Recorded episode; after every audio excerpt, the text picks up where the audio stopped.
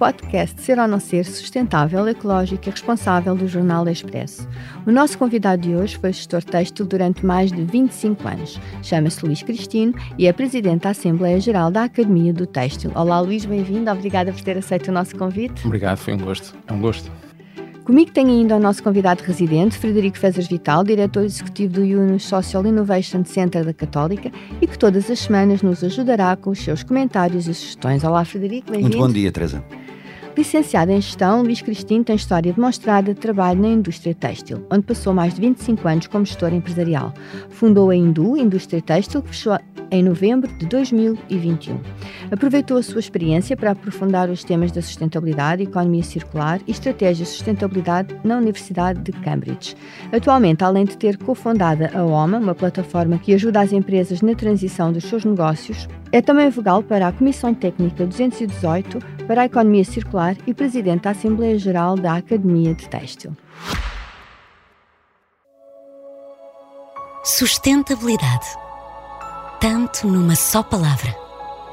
Queremos defender os direitos humanos? Acabar com todas as formas de pobreza? Lutar pela igualdade e pela diversidade? Queremos ter educação de qualidade? Saúde e bem-estar? Ajudar a restaurar a natureza? Ter planeta? Ter paz? Ter prosperidade? Ter futuro? Não é o que queremos todos? Junte-se ao Banco Montepio na sustentabilidade. Um caminho que começou muito antes da sustentabilidade ser e que nunca está terminado. Que precisa de si, de nós, de todas as pessoas. Agora. Vamos? Somos Sustentabilidade. Banco Montepio. Valores que crescem consigo. Caixa Económica Montepio Geral, Caixa Económica Bancária S.A. designada por Banco Montepio, registado junto do Banco de Portugal com o número 36.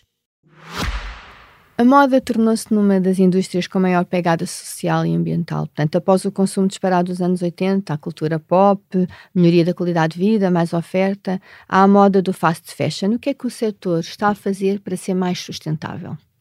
O setor, em termos mundiais, se calhar não está a fazer nada. E peço desculpas desde já de logo ser tão crítico neste, neste ponto.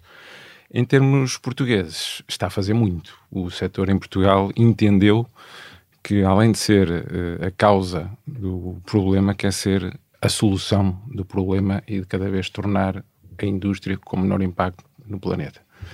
Uh, a, a, indústria têxtil, uh, como, todo, como todo o planeta, incorre num, numa escassez de, de matérias-primas a matéria-prima no têxtil eh, é essencial, tanto em termos de fibras como água, eh, e com isso tem vindo a, a mitigar e a, a, a, pôr planos de ação em que reduza, digamos, o, o seu impacto.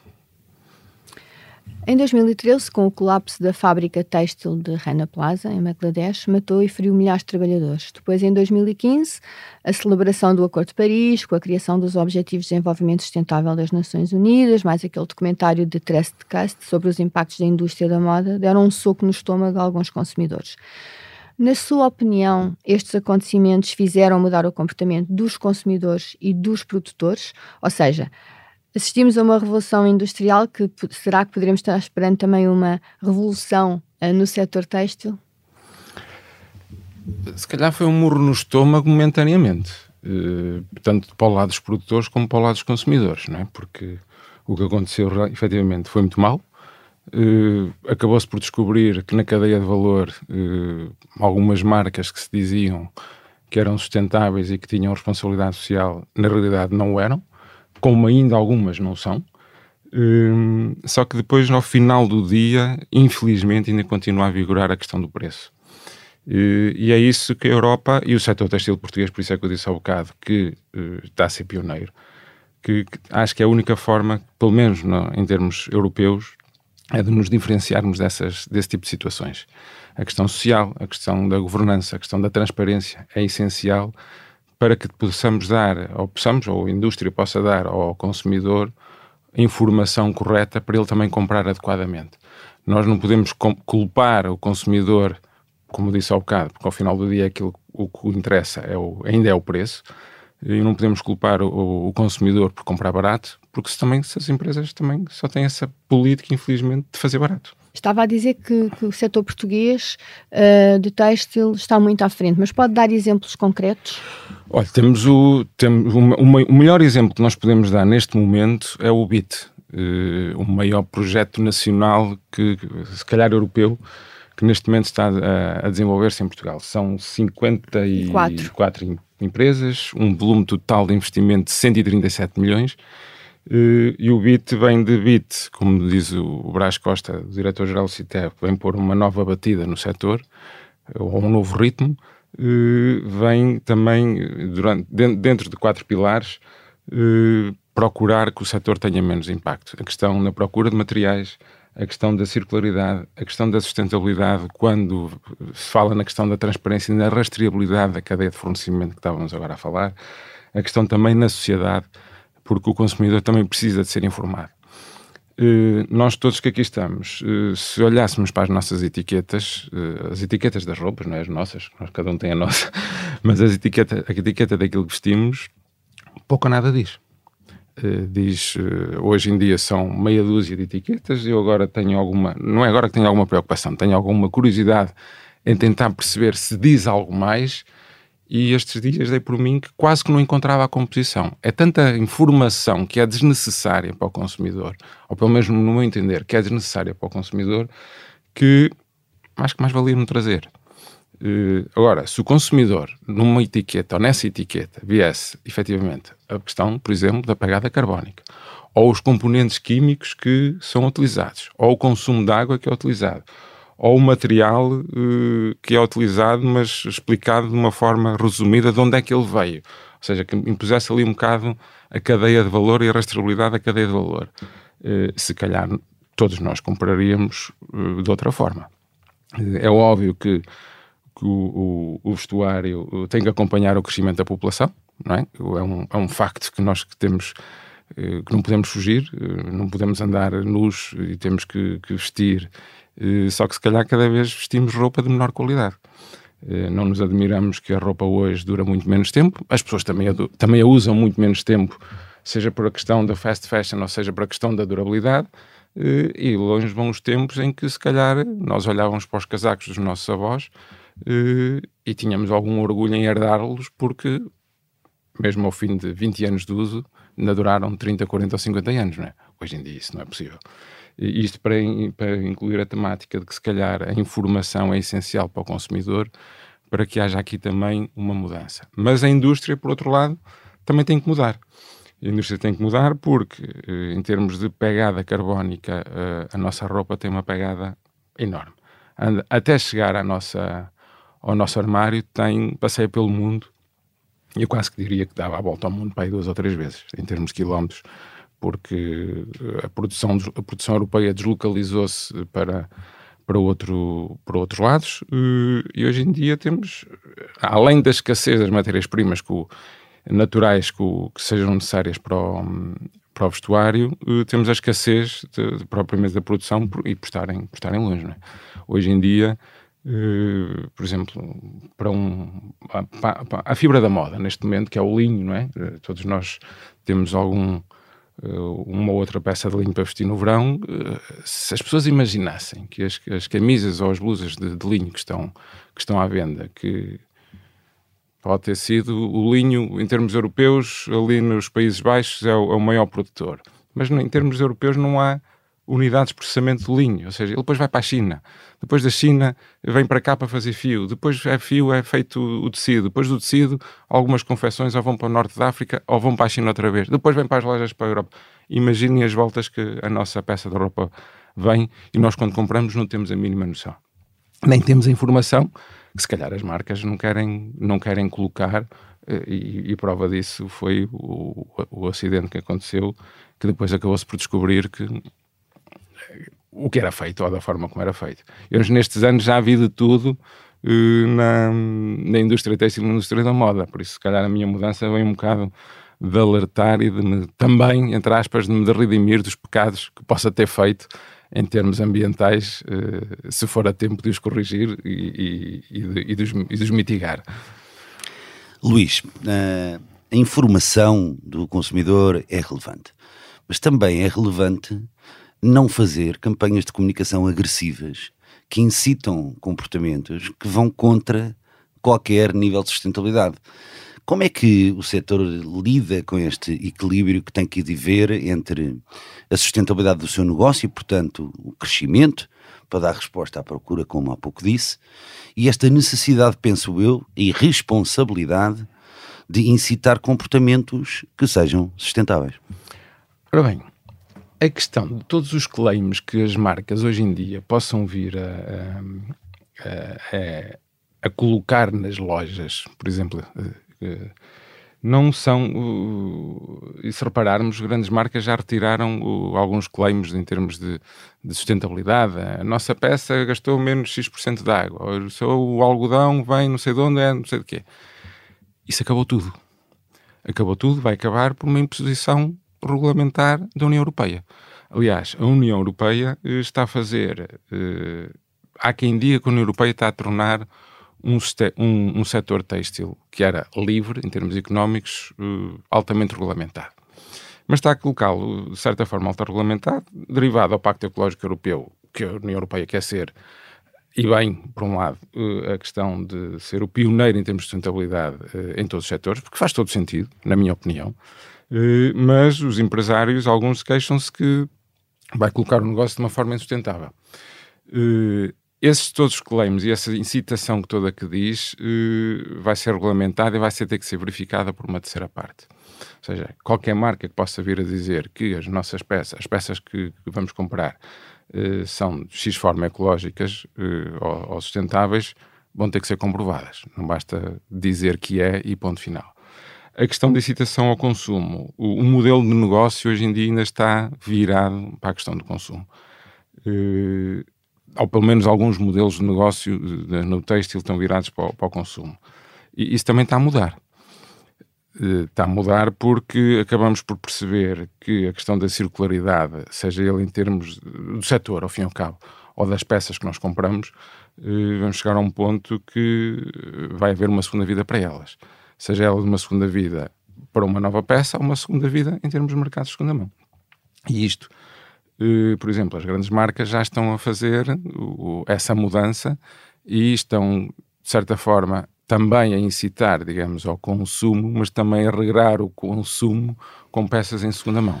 O, Luís há bocado falou uh, num aumento da procura e eu acho que aquilo que está a acontecer é um aumento da procura sem necessidade. Ou seja, exatamente porque o acesso é fácil, uh, torna-se muito mais fácil, portanto as pessoas compram coisas que realmente não precisam. Olha, uh, por exemplo, o Natal, eh, ou as compras que fazemos no Natal. Eh, eu, em termos do Natal e da comemoração de Natal, ou da celebração de Natal, eh, tenho uma visão muito própria e, não vou dizer que sou contra as prendas e contra as ofertas, porque acho que é na altura de retribuir e há coisas na vida que nós, há alturas na vida que nós temos que retribuir como oferta. Pronto. E, mas, por exemplo, a compra de roupa para, para a altura de Natal é uma coisa escabrosa, desculpem-me dizer, e quando digo escabrosa, com duas coisas que estão na moda neste momento. Há, e peço desculpa, de, não quero ferir suscetibilidades, mas para, para as pessoas perceberem. As sessões fotográficas que as famílias fazem, e bem, todas com os seus pijaminhas de Natal. E depois, os jantares de Natal com aquelas camisolas que são menos bonitas, para não dizer outro nome, em que as pessoas, não algumas, de, algumas das camisolas eles só vão usar para aquele, para aquele jantar. Algumas delas têm mais combustível fóssil eh, na, na, na camisola do que o, o, consumo que o carro que os levou ao jantar. Uh, está provado, por exemplo, que os, os pijamas de, das famosas sessões fotográficas, alguns deles não chegam ao final do ano. Não é? Aquilo é para a fotografia e descarta. Uh, isto não, não vem pela questão do Natal, vem pela moda que nós compramos a roupa. Eh, nós compramos a roupa para qualquer coisa. É? Eu costumo dizer que o maior aterro uh, de roupa que nós temos está nas nossas casas, é o nosso armário. Se nós abrirmos o armário, uh, eu só, só usamos para aí 30% da roupa que, que lá está. Só quando ou fazemos uma mudança ou uma limpeza ou porque é preciso espaço, lá está outra vez a questão do, do, do, consumo, é que vamos, ei, só usei isto uma vez, só usei isto duas vezes. Ou seja, há aqui uma questão que, que temos que, efetivamente mudar e, e aí passa pela parte também do, do comportamento. Só que a questão do aterro, a economia circular eh, vai conseguir resolver esse problema? A economia circular, para mim, é a solução, ou uma das, únicas, uma das poucas soluções que o setor têxtil tem para causar menos impacto. Porque como há falta de matéria-prima, uma das formas de recuperar a matéria-prima é através da circularidade. Sim, sim. Uh, as peças uh, vão ter que durar mais tempo, ou seja, temos que utilizar matérias-primas mais nobres, porque as peças, algumas das peças hoje em dia eh, para, criar, para termos uma segunda vida, elas não vão resistir, porque vai tudo ao preço. Voltamos outra vez à questão do preço de, do, do fast fashion. Um Mas modelo... em Portugal já estamos a fazer a recuperação uh, de peças, portanto, roupa já não usada para Algum, virar roupa nova? Há alguns exemplos, e bons exemplos, e bonitos exemplos que já é feito. Uh, uh, temos algumas plataformas e lojas de segunda mão, o que se calhar no passado eram chamadas lojas sociais, hoje em dia são lojas de segunda mão. Curiosamente, em algumas cidades, eh, acabamos por ver a profil, proliferação. Isso, das, peço desculpa, dessas, dessas lojas, mais se calhar que algumas cadeias de fast fashion. Um, que, é um, que é um bom sinal. Mas eu estou a falar em termos uh, fabris, ou seja... Em termos de... fabris há. Em termos fabris, uh, não há que haja muitas empresas uh, em Portugal, infelizmente, e na Europa, de reciclagem têxtil. Uh, temos uh, os dedos de uma mão chegam em Portugal para, para contá-las todas. Há projetos já de economia circular a funcionar em Portugal. As empresas, uh, em, termos de corpora, em termos de corporação, nomeadamente na questão das fardas de trabalho, ao final da vida das fardas de trabalho, têm um problema, porque o único destino neste momento é o aterro. Uh, vai ser uh, proibida a questão do aterro uh, do, da, da, do vestuário. E alguma... Sim, a União Europeia está, está com essa legislação está. pronta. Eu... Portanto, o que é que vai acontecer? Como é que vamos conseguir está, dar a volta a, a essa questão? A União Europeia está pronta, nós em Portugal é que ainda não estamos prontos, porque devia de começar no dia 1 de janeiro de 2025 a recolha seletiva de textas, como por exemplo já está em França a funcionar, que foi um dos países pioneiros, mas nós em Portugal ainda não temos entidade gestora nomeada ou, ou, ou, pelo menos definido o modelo. É um modelo complicado, ok? Porque se as empresas hoje em dia estão habituadas num modelo de, de logística, agora têm que criar um modelo de logística completamente inverso. E o problema da circularidade têxtil começa logo aí, na, na logística inversa do, do, do, produto. Porque nós podemos uh, depositar a nossa roupa que não queremos mais em contentores, em contentores próprios, que vão ter que ser criados, eh, vão ter que ser depositados, depositados ou instalados no, no juntamente eh, com, com os restantes que já existem, de outros, eh, de outros resíduos. Depois há esse todo o tratamento para trás, que há que o recolher, há que fazer o sorting, porque há peças que vão ser recolhidas que vão poder ter a oportunidade de ter um segundo dono, Uh, há outras peças que não, e aí sim entra a questão da reciclagem. Como eu cá estava a dizer nos exemplos corporativos, uh, há grandes empresas em Portugal e há um modelo muito engraçado que foi aplicado uh, o ano passado, em que uma empresa aproveitou as suas fardas antigas que já não usava, na altura de mudança de, de, de farda, não é? E, e, fez um processo de economia circular em que fez novos produtos obviamente também com, com um, bocado, um bocado, ainda bem, com, com caráter social nos novos produtos que, que, implementou no mercado, mas alguns deles acabou depois por usar, serem usados nas próprias lojas que, que da, da, da marca. Luís, hum, voltando aqui um bocadinho ao tema do, do lado do consumidor, para além do impacto no comportamento de consumo, uh, há aqui um impacto neste mercado da moda que tem a ver com o próprio desenvolvimento da personalidade, nomeadamente nas gerações mais jovens. E porquê é que eu digo isto? Porque em muitas ocasiões aquilo que os jovens vestem é? e a roupa que têm acaba por ser quase um, um elemento de autoimagem e definição de personalidade ou de pertença à tribo. É? Uh, isto é um, um tema que enfim, que me parece bastante interessante, mas a pergunta é: entende que a indústria têxtil se deve preocupar também com isso ou isso é uma matéria para os pais? Não, tem que se preocupar. Tem que se preocupar porque os, os novos consumidores estão preocupados de uma forma que se calhar nós estávamos na idade deles, não é? Uh, os, os, jovens hoje uh, não se revêem em algumas marcas, não se revêem em algumas marcas, não compram. Não comprando, uh, a marca pode ou muda ou tende a desaparecer. É? E, e hoje em dia a questão, sim senhora, da questão da tribo e identificam-se muito hoje em dia e eles quase que andam na rua quase todos vestidos igual, parece que é, que é farda. E eu acho que mais grave que isso é que quando não têm uma determinada peça de roupa sofrem profundamente com o facto de não terem e isso é, é uma coisa que eu vejo nas famílias de amigos e vejo... Sim, é... sim, mas isso, isso, isso, é uma questão se calhar cultural e, e, e que também se calhar nós passamos por isso.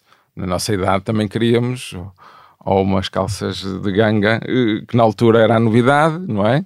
Ou uma t-shirt branca com um símbolo de uma marca que, que era moda, não é? E sofríamos porque não tínhamos, ou porque os pais não podiam, ou porque não queriam dar, ponto final, não é? Hoje em dia, obviamente, sofrem, sofrem com essa questão, porque estamos numa sociedade ainda consumista, mas alguns revêem-se e preferem não comprar uh, marca de certo tipo de, de roupa de certo tipo de marca, eh, em detrimento, se calhar, de aguardar e de amealhar ou pedir uma peça que dure mais tempo. E, e espero que seja, não só aí, aí, respondendo, não parte só da educação dos pais, mas também parte da educação das marcas, porque as marcas hoje em dia eh, têm que ter preocupação, não é com o consumidor em termos de comprar, tem que ter preocupação com o consumidor, com a sobrevivência do consumidor, e quando eu digo isto é pela questão do planeta tem que eh, as pessoas e o planeta têm que ter um propósito, não é só o lucro, tem que ter o propósito das empresas e nos produtos que vendem. E isso tem que estar espelhado, digamos, nos produtos que vendem. Não a. Patagónia, por exemplo, põe nas suas etiquetas, precisa mesmo deste casaco.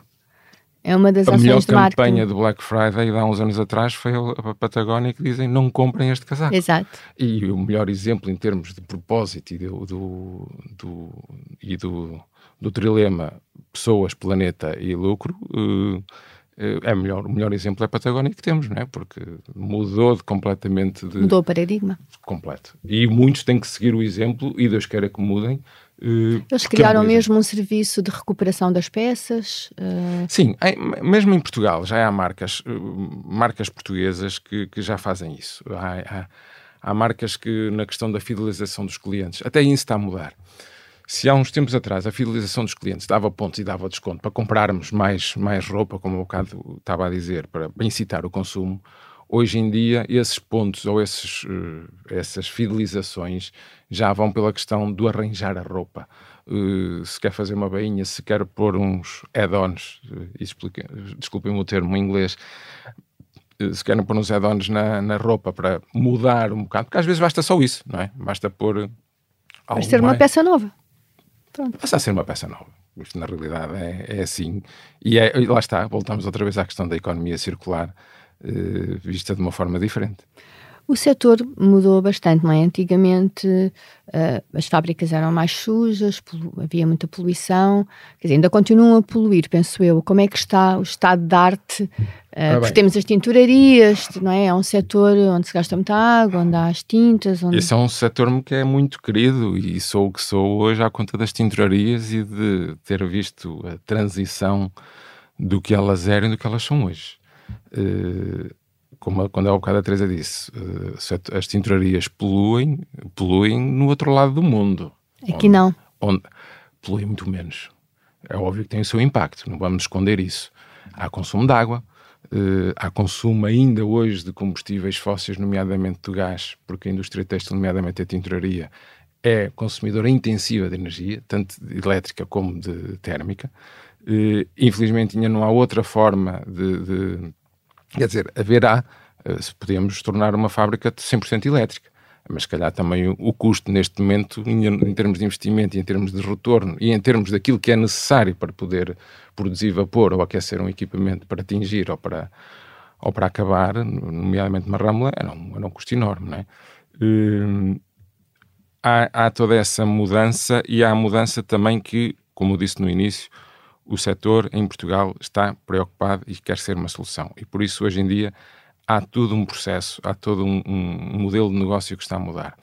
Não basta só, muitas das vezes, como algumas marcas apregoam, escolher a matéria-prima. Do que nos vale escolher a matéria-prima mais sustentável do mundo, depois se nós vamos tingir Exatamente. da pior forma eh, e acabar da pior forma, seja pelo combustível ou seja pelo produto químico que é utilizado, que continua a vir derivado de, de, combustíveis fósseis. Há toda uma transição. Uh, há toda uma transição, não é só pela questão dos materiais, é pela questão dos processos. Hoje em dia, em Portugal, já se consegue tingir e acabar artigos têxteis sem o uso de petroquímicos.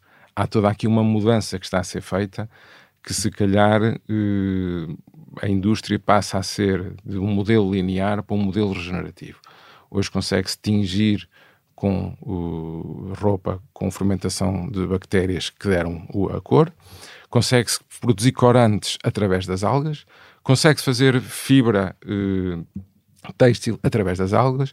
Uh, há, todo aqui um, há todo aqui um modelo de negócio que está a mudar e Portugal, uh, obviamente, tem o seu o setor têxtil em Portugal obviamente tem o seu impacto, mas não tem nada a ver com o impacto que é criado no, em países em que isto não é não é questão, nem olham, não é? E mesmo em termos de mão de obra, há um paradigma também a mudar, não é? Há novas valências, há menos engenheiros têxteis e há outro tipo de engenharia. Há, há. Hoje, e eu há bocado quando disse que as fábricas que eram sujas e escuras, há, há uma mudança completa de, de, de, ambiente de trabalho. Hoje podemos dizer, e, e aquele termo português pode-se comer no chão, eh, hoje em fábricas têxteis pode-se comer no chão. Aliás, em algumas tinturarias o chão é branco, não se vê água, não se vê lixo, não se vê pintas de corante, não se vê nada. Uh, há empresas que, se, se, no passado era essencial ter um engenheiro têxtil uh, à frente da fábrica. Uh, hoje em dia, se calhar, esse engenheiro têxtil óbvio vai, ser, continuar, vai continuar a ser necessário. Mas há valências que são necessárias, como estava há bocado a falar, necessários bioquímicos, há necessário biólogos. Quer dizer, se vamos tingir através de fermentação de bactérias ou através de, de algo proveniente da economia azul, nomeadamente algas, uh, precisamos ter outras valências. A questão que na questão das valências e na captação e retenção de uh, o fator humano para a força de trabalho para as fábricas tem sido muito complicado porque lá está. Eu ia dizer isso, não há mão de obra. Não há mão de obra, o setor foi muito conotado. Uh, nós, de, quando éramos mais miúdos, se calhar, quando não éramos tão bons na escola em termos de performance, que era outra, é outra questão que está a mudar, não é? Tínhamos que ser os, os, alunos exímios e ter as melhores notas para ter o melhor emprego, e o castigo, ou, ou pelo menos a, a, ameaça, era: se não te portas bem, se não passas, vais trabalhar para a fábrica. Ou ia trabalhar para, outro, ou, ou para a Constituição Civil, não é? Ou seja, era o castigo que era, a cultura que era dada. Eu não estou a dizer mal da cultura, ok?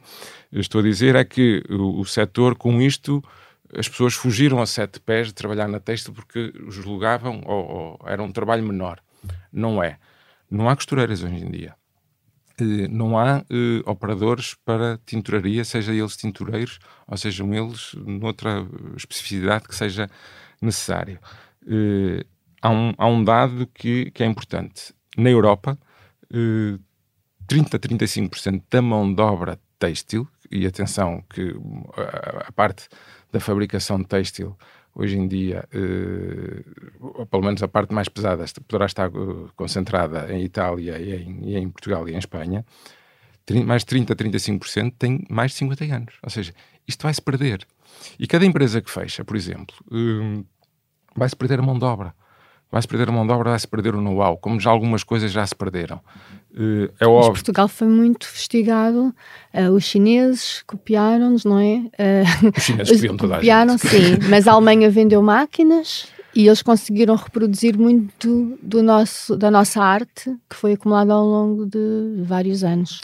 Sim, sim, isso, isso é verdade. E, e, mas copiaram máquinas, se calhar não copiaram a arte, porque e ainda sou. Talvez agora, como nós estamos um pouco mais à frente em termos de sustentabilidade, consigamos recuperar o tempo perdido. Temos que recuperar e vamos ter que recuperar, e acho que o, o país aí está à frente. Está à frente pela inovação que tem em termos de setor, pela visão que tem na sustentabilidade, eh, porque é o, é o caráter diferenciador que nos podemos, nós, país, podemos diferenciar face aos demais.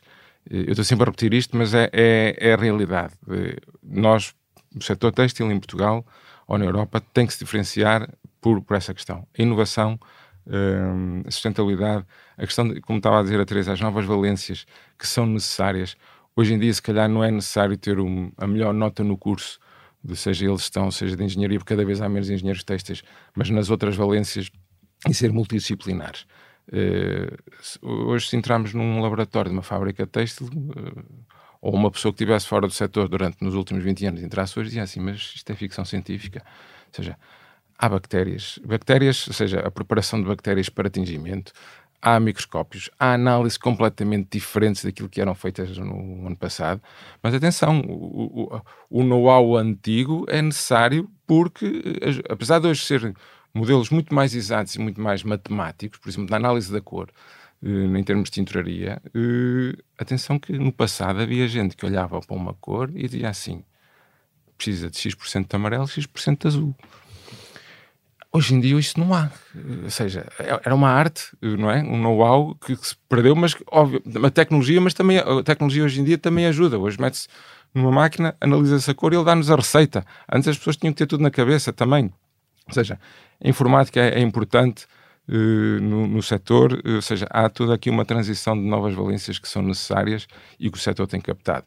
E a Academia Têxtil tem nesse, nessa dificuldade que encontrou de, ou que tem das empresas que compõem a Academia Têxtil de encontrar pessoas para o setor, eh, fez um programa de capacitação de pessoas, de, cap de capturar pessoas à saída da universidade, em que queiram enverdar pelo setor têxtil, porque lá está, já não é um setor escuro, feio, poluente. É um setor de inovação, tecnologia de ponta, de inovação, eh, em que tem que se trazer novas pessoas para, e novas valências para o setor. Por falar em universidade, eu dou aulas de licenciatura de gestão do último ano, de empreendedorismo e inovação social e desafio sempre os meus alunos a fazerem projetos que de alguma forma deem resposta a alguns problemas levantados pelos Objetivos de Desenvolvimento Sustentável. Um dado para si, fico com este dado. em seis anos de aulas, não me lembro de um semestre em que não tenha havido pelo menos um grupo que tenha escolhido o tema do fast fashion. O que é um bom indicador do nível de consciência desta geração. Mas por outro lado, no desenvolvimento dos seus trabalhos de grupo, eles encontram muita resistência das marcas em conversar com eles. Inclusive, algumas recusam-se a conversar com eles. A pergunta é esta: as entidades que representam o setor têxtil em Portugal estão de, não podem, de alguma forma, é um, um, desafio, não é? Não podem, de alguma forma, fazer a ponte e estar mais perto desta geração nas universidades, a explicar o que é que é isto do consumo responsável e estar mais perto com uma atitude pedagógica e proativa daquilo que são os futuros eh, donos não é, do país, no sentido de que vão ser os futuros gestores do nosso país. Há, há, uma. Durante muito tempo houve um desligar da academia com as empresas eh, e no setor têxtil. Eh, vejamos os alunos que nos últimos anos entram para a engenharia têxtil. um número muito reduzido, quase inexistente tínhamos na zona da Covilhã a Universidade da Beira Interior com curso de Engenharia Têxtil que formou muita gente, a Universidade de Minho que formou muita gente, e acho que na Universidade da Beira Interior há um número reduzido de alunos, e é assim como na Universidade de Minho. Uh, houve este desligar e fez com que a, a questão não, não houvesse aqui uma ligação correta uh, entre a academia e o, as empresas. Hoje em dia com estas novas valências e com esta nova abordagem do setor, eh, essa ligação está a começar a aparecer. Eh, está a começar a aparecer, mas lá está, em as novas profissões que estávamos há bocado a, a, a referir. Eh, há sim necessidade. o, o, desafio, eu, eu, eu, eu aceito o desafio. Eu aceito o desafio porque. Pode é ir lá à minha universidade, depois com, com todo o gosto. Não, é, é, eu aceito o desafio porque é necessário. É necessário porque as pessoas não têm a mínima noção do que é o setor têxtil e a questão daquilo que nós compramos e daquilo que, da forma como é feito, tem que haver toda essa mudança de consciência. Uh, ao bocado falou e bem nos ODS, uh, os ODS só agora as empresas têxteis é que começam a olhar para eles uh, e quando se as empresas têxteis não, algum, a maior parte das empresas têxteis, porque não temos só empresas que só estão a olhar, temos empresas que estão avançadas em termos de sustentabilidade há muito tempo e elas é que se fazem, essas são hoje em dia as que se fazem notar nas demais em, termos, no, no, em termos de inovação e, e, e, no setor e estão a dar cartas lá fora. Não há neste momento nenhuma, algumas das empresas textas que vão a certames e a feiras uh, no estrangeiro do setor que não recebam prémios. É? Há alguns países quase que escusam de competir porque com inovação ou com alguma preocupação uh, tem sempre um prémio. As empresas têxteis, se olharem para os ADS, uh, têm ali a estratégia toda de futuro e para que se mantenham durante muito tempo, porque acabam por, por perceber a mudança que é necessária. Bom, nossa conversa chegou ao fim. foi um gosto muito grande tê-lo cá, Luís. Muito obrigado. Tá, muito obrigado.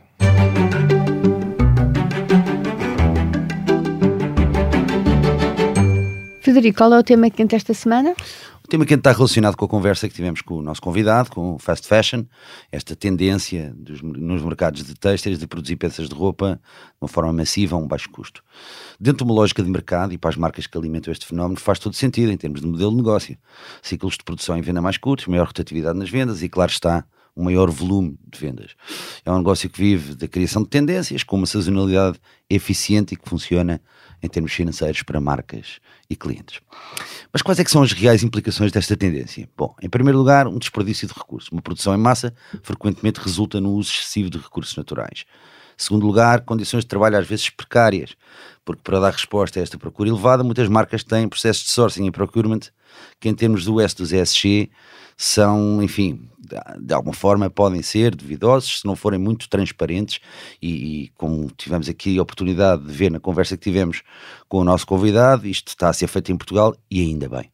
Depois, a poluição. Uh, a produção das roupas envolve o uso intensivo de produtos químicos tóxicos, contribuindo para a poluição da água e do solo. Existem muitas marcas que já estão a tomar iniciativas para mitigar estes impactos negativos. E como é que o fazem? Essencialmente de três formas distintas. Primeiro, alteração de modelos lineares para modelos circulares de produção. Segundo, utilização de materiais sustentáveis na produção. Terceiro, transparência nesta cadeia de valor. Mas mais do que estes impactos negativos que mencionei, preocupa-me um outro, e acho que ficou evidente também na nossa conversa, que é o impacto que estas campanhas de marketing e comunicação agressivas provocam na psicologia dos consumidores, para começar na cabeça dos principais consumidores deste tipo de produtos, que são os jovens. E esta geração, de facto, preocupa-me. Isto acontece com a anuência e cumplicidade de pais e outros adultos que, uh, por uh, várias razões, uh, alinham e às vezes sem querer até incentivam este, este tipo de comportamentos. Ou pela falta de tempo que conseguem dedicar ao contexto familiar, ou porque muitas vezes compram como forma de compensação pelo tempo que não estão com os filhos. Enfim, uma série de, de motivos que levam a, a esta, no fundo, esta validação. Pensar em sustentabilidade passa, sem qualquer dúvida, por pensar primeiro nestas raízes profundas para as quais devemos olhar, mas também perceber a nossa responsabilidade no processo de deterioração de sistemas que no fim do dia vão prejudicar a qualidade de vida dos nossos filhos e netos. Por muito trabalho que dê e tempo que tire, talvez esta seja a questão mais urgente a endereçar. Tens algum livro? Tenho, acerca do tema do fast fashion. Uh, gostava de recomendar um livro da Orsola de Castro, italiana que fundou o Fashion Revolution, que é o maior movimento ativista mundial nesta área e que tem o título Loved Clothes Last e que é uma espécie de um guia de autoajuda sobre como recuperar e reutilizar as suas roupas de uma forma mais sustentável, mas também incentiva a mudança de hábitos de consumo.